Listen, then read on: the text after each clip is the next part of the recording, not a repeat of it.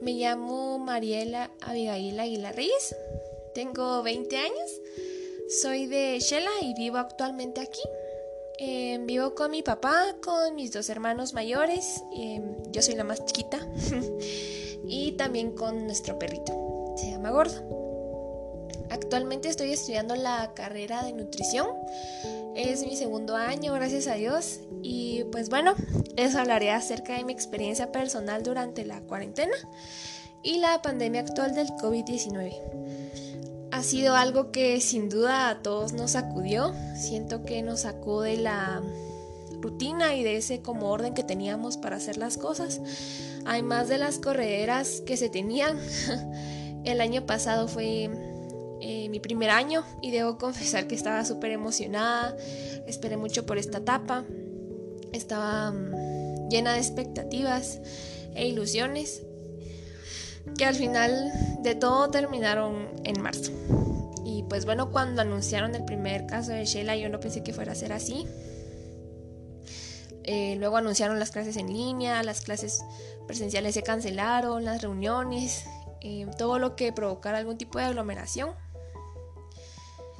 Eh, yo pienso que sí fue un trancazo bien duro, dicho coloquialmente, aunque la situación del COVID-19 llegó de repente, necesitábamos un paro así.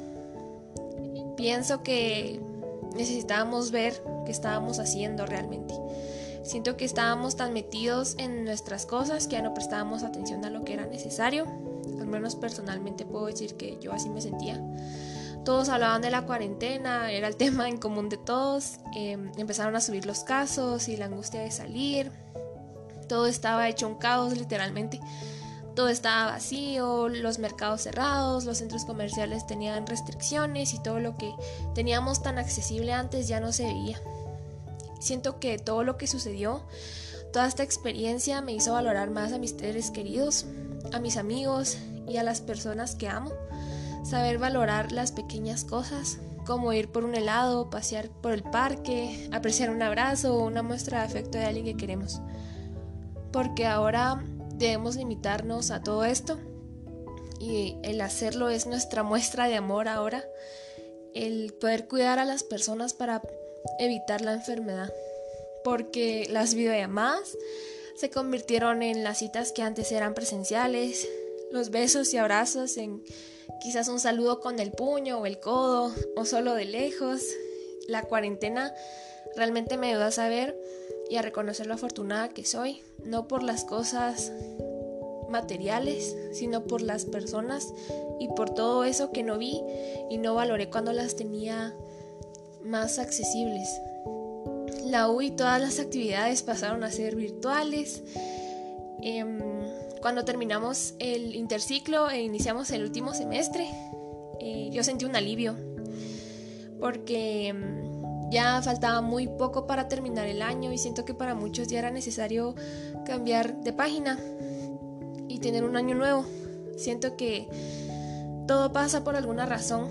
Confío en Dios en que todo lo, lo que hace es por un propósito y por algo quizás nos enseña a planear, a no planear tanto las cosas, a disfrutar más la vida, sabiendo que en un momento estamos y al otro no.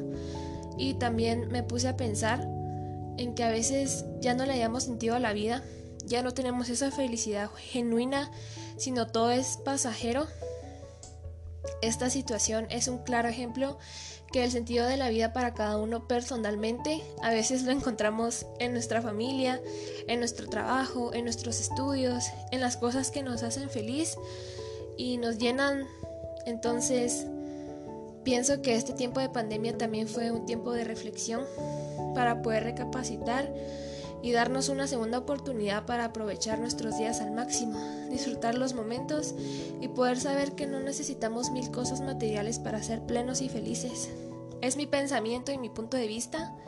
Entonces, esta ha sido mi experiencia ante esta situación. Agradezco a Dios por mi vida, por la vida de mi familia, que está sana y estable, que en ningún momento me falte y pues siento que es una segunda oportunidad para que veamos cuán afortunados somos con solo respirar y tener un día más. Gracias.